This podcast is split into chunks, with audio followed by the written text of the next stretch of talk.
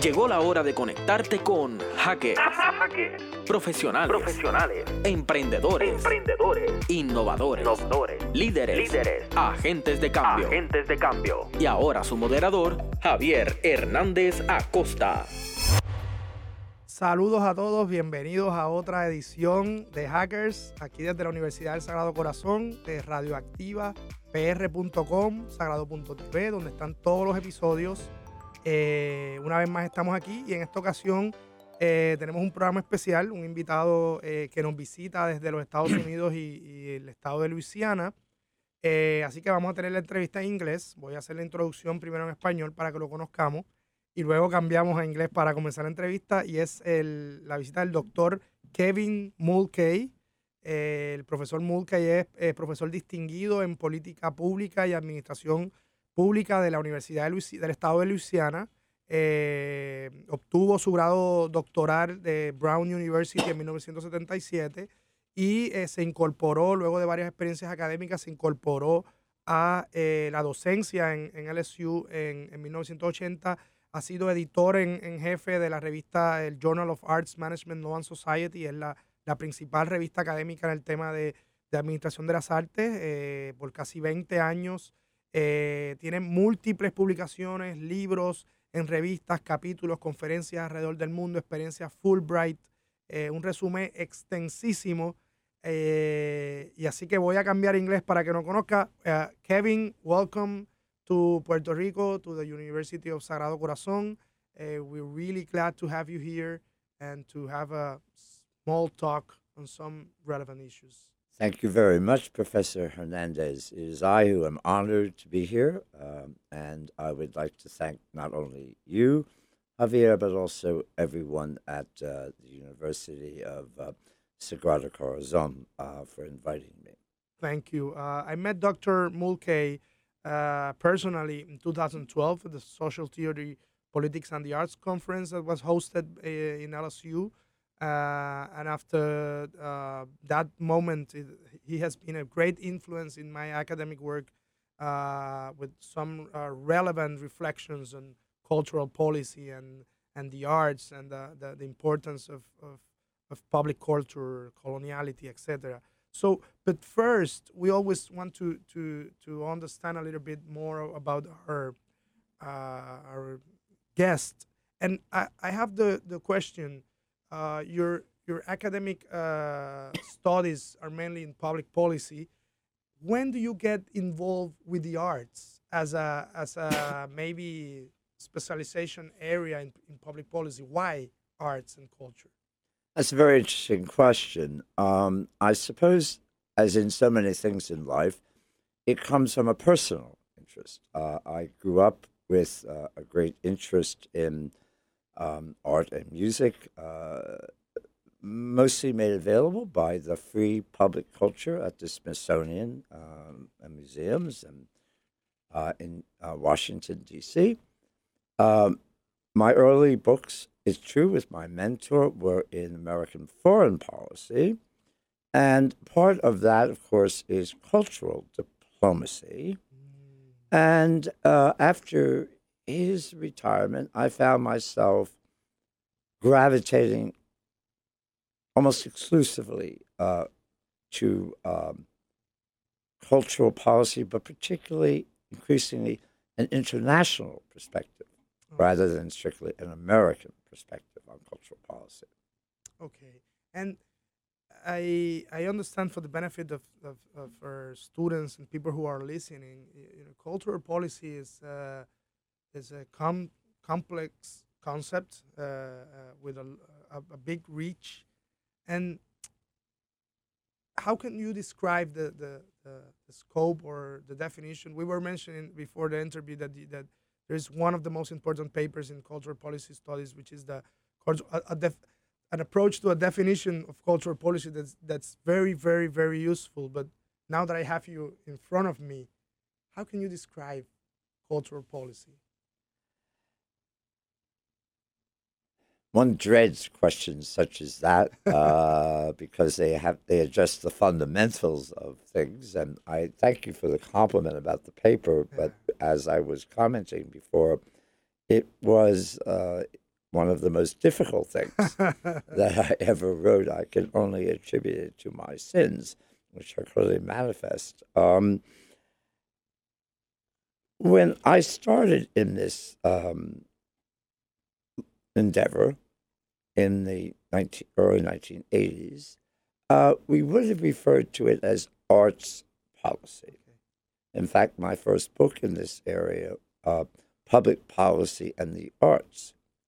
But increasingly, as I learned more, particularly from non American countries uh, and parts of the United States that are different, such as Puerto Rico, uh, that culture is a broader term because it includes not only the fine arts or the so called high arts, but also it includes uh, zoos and botanical gardens uh, and uh, sports activities. And, uh, if you will, happiness, uh, or as the uh, director of the ICP uh, puts it, uh, la cultura e felicidad. Uh, and Yeah. I uh, do not disagree with that. Great, great. And um, you know, one of the aspects related to to cultural policy, and, and we will elaborate a little bit more in the next section, but we I want to start now. It's it's it's public funding for the arts. I know we're living in moments that there's a lot of issues of budget cuts and and the challenges of economic crisis. What should be the main argument uh, for public funding for the arts? Culture tells us who we are. Culture provides an alternative to a commercialized consumer culture that's necessary for profit. Okay. The public and private nonprofit, which is an exclusively American um, uh, approach uh, to enterprises, uh, gives a space for voices that would otherwise not be heard, for images that would otherwise not be seen, for people who would otherwise not have an expression because their space in the scope of profit is too small. And so we exist. By we, I mean the cultural sector, the nonprofit cultural sector, public and uh, private nonprofits exist to provide this kind of an alternative, not a replacement, but an alternative uh, to the uh, uh, hegemony uh, of um, particularly American entertainment industry. Right. Okay. Uh, thank you very much for that clear uh, uh, answer. Uh, we will elaborate more after this break, so we will come back soon. En breve regresamos con Hackers, Emprendimiento, Innovación, marcando la diferencia. Regresamos a Hackers, profesionales del emprendimiento y la innovación. So we're here back with Dr. Kevin Mulcahy and uh, discussing about arts and cultural policy. And and you were you were mentioning the, the importance of, of, of the, the public funding, and I, I'm wondering if if the market is to follow the the people's interests and needs, why do not let the market do the do the job in terms of we have Hollywood there. Uh, we have uh, mainstream music industry. We have uh, Disney World. you know, why not letting the market uh, doing the job of deciding uh, the representations and the identity and This is the kind of uh, question that I would expect from uh, someone in the uh, mainland uh, where uh, the reigning ideology uh, is that the market is supreme and that answers all of those questions. It could not be more incorrect. As a matter of fact, it's more appropriate to say that the market addresses our wants. And the public sector addresses our needs. These are not always the same thing, clearly. The market is about profit. It has to be. In fact, by law, Hollywood and profit making uh, entertainment venues have an obligation called fiduciary responsibility to their stockholders. They cannot lose money. Uh-huh. Uh-huh. And yet, the public interest demands a sense of representativeness that America, the world, is not just that which is dominant and profitable and mainstream, it's that which is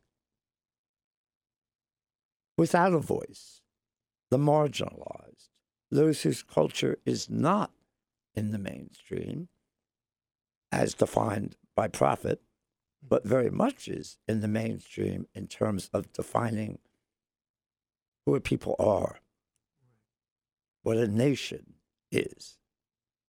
And you and you you the other day you mentioned now that you that you uh, mentioned that the the the fact that representativeness you mentioned the concept of the mosaic uh, instead of the melting pot. Can you elaborate of that that metaphor for the United States, which is I believe it's great. For most of us growing up, uh, at least of a certain age, the dominant metaphor was that the U.S. is a melting pot, that you throw in every group and sort of swish it around and it will come out beige or something, you know. Well, that's nonsense, clearly. First of all, it's not true, uh, in fact. And second of all, does really one want this? That is to say, to wash away the differences that make us great. Uh-huh. And the profit sector cannot, to be profitable, address itself to anything which is maybe more than one standard deviation from the mean. It has to address itself to the so called mainstream, of course, which is what's dominant at this point. And what gets excluded from that is very much what a democracy is about. Cultural democracy is about giving us all a voice if we choose to express our thoughts, our needs, our wants, our visions. And the public sector allows visions to be expressed, not wants. Disney World, which is a fabrication of reality, is entertainment. I am not opposed to that. But what public culture can provide is a sense of what people really are thinking and what they really need as distinct from what amuses them, what entertains them. Okay, that, that I think that answers my question. Uh, market is incapable of, of doing of doing this, but this takes me to a to a different dynamics of power and and the fact that uh, we we don't we, we talk a lot about colonialism because it's, it's our reality, but there's an, a different level which we, we can describe as coloniality of dominance and different dynamics of power based on identity issues and can you describe a little bit that concept of coloniality and the and the and its reach across the world? I I certainly am, could not be the first person that used the term coloniality, but uh, I have been active in promoting the term. And what one means by that is the persistence of hegemonic control by a more powerful group over that which was previously di- directly politically Mm-hmm. controlled. It's, in a sense, insidious in that way, in that the previously colonized persist in a sense of inferiority, that their culture is less good than, less important than, uh, shall we say, Western and in particular American uh, culture. And that diminishes, in my mind, the totality of human experience and expression. Things which are not determined by profit, but which are determined by the public good, by the public interest. And that's the sense of this public funding, not that it's a form of cultural Stalinism, if you will, mm-hmm. telling people what they should do, but rather providing them with alternatives to what the market provides, which is that which is profitable. Okay, uh, and and let's take a break. But when we, come back, I would like to think about the experience of Louisiana as a state. It's a very multicultural uh, state, and Puerto Rico, and some similarities that are out there, and especially the similarities also in, in terms of uh, natural, natural, social, political disasters. You know, I, I, as I like to call it, because they're not entirely natural disasters; they're more of political and social disasters. But we will discuss that as soon as we came back from the break. En breve regresamos con Hackers, Emprendimiento, Innovación, Marcando la Diferencia.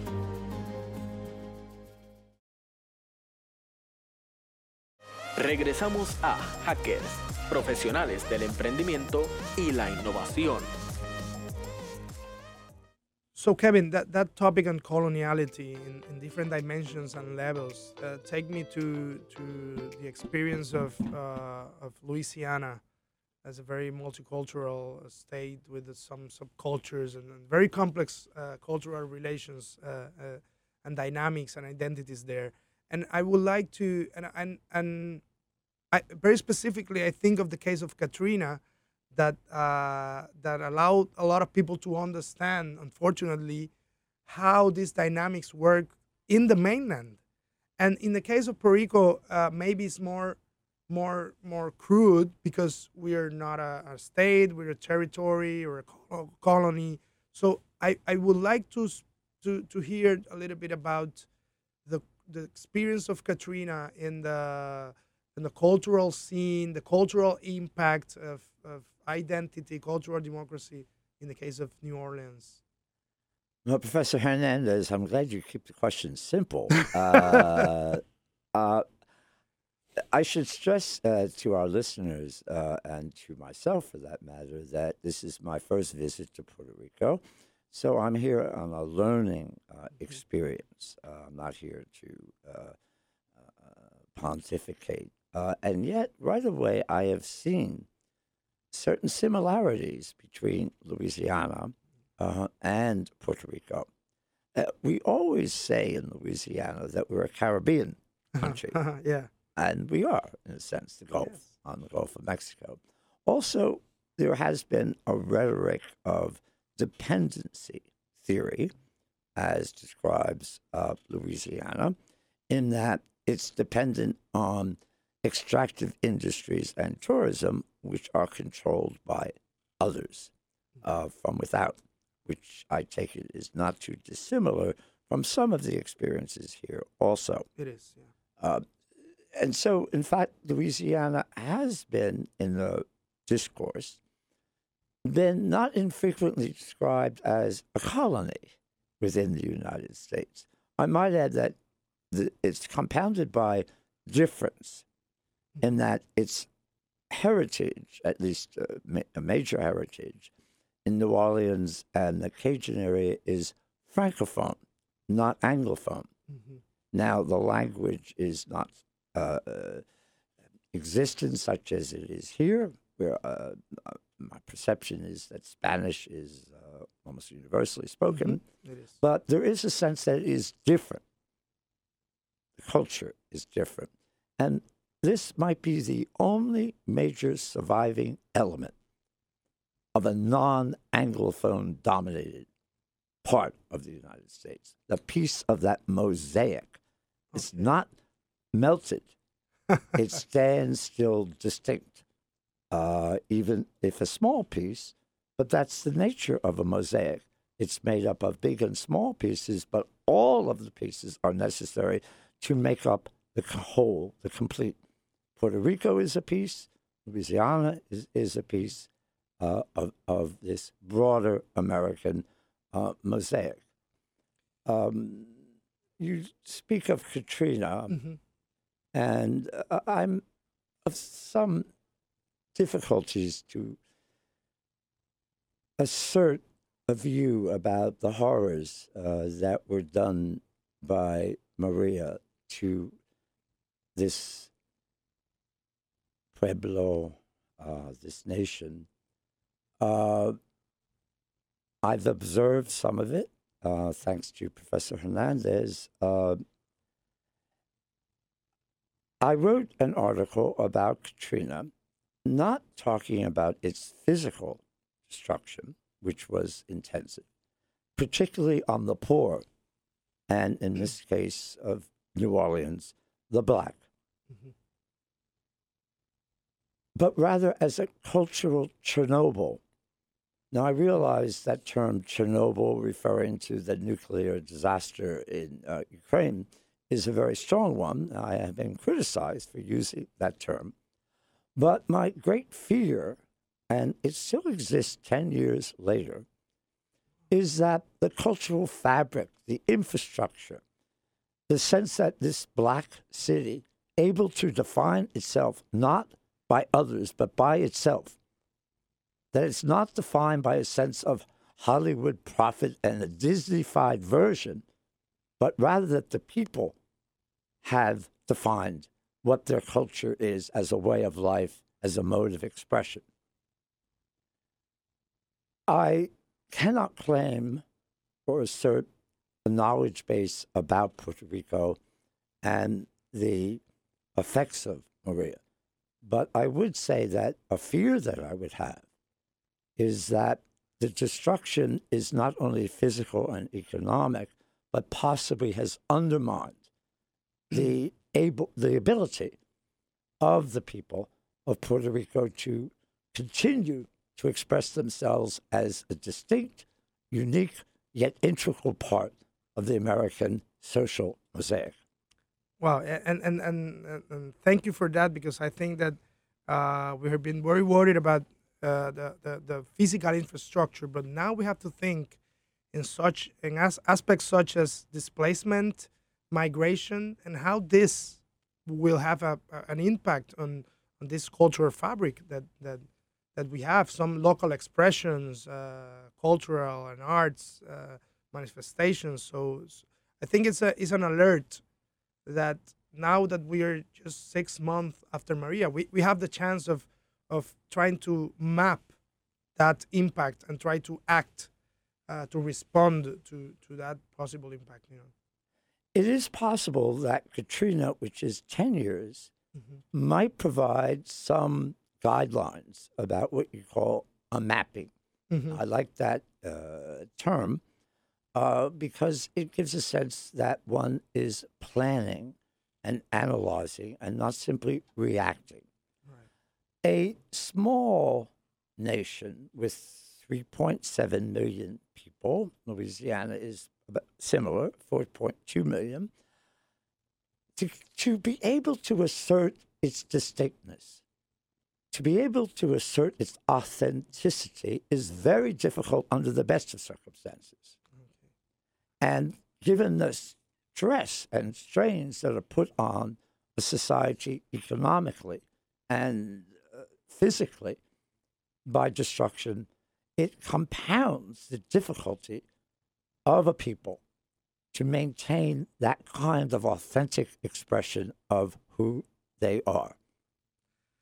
Great. Uh, we, we, uh, we're finishing the program, but I would like to ask you any final words uh, regarding or related to what you have seen. A a final word for, especially for the cultural sector, for the artists that are out there uh, trying to do their job and to uh, even the government that has a role with with culture. You know, I don't know. A final word, uh, advice. I don't know. My personal intellectual and ideological position is that it is vital that there be a means by which all have a voice, that all can define themselves, not be defined. And from what I understand about the principles that inform the ICP and its related uh, organizations, is that a major part of this is about maintaining a sense of Puerto Ricanness, of an authentic people. And I cannot say how much I believe this to be important, to be correct.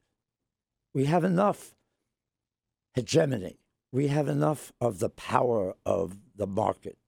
We have enough of a Disneyfied version of ourselves. We have rather less of voices that are not others, but in fact oneself saying who we are, what we are, what we need, not just what we want as told by others.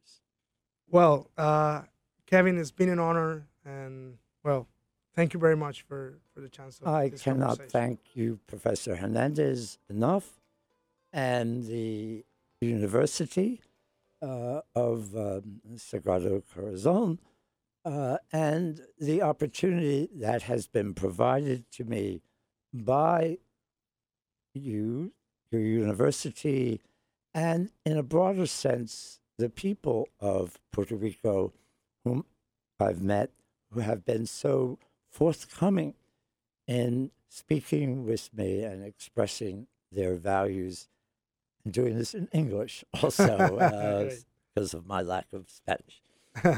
Thank you very much. Thank you. Gracias por habernos acompañado en Hackers. La próxima semana los esperamos en un espacio en donde seguiremos en contacto con los profesionales que dejan su huella a través del emprendimiento y la innovación.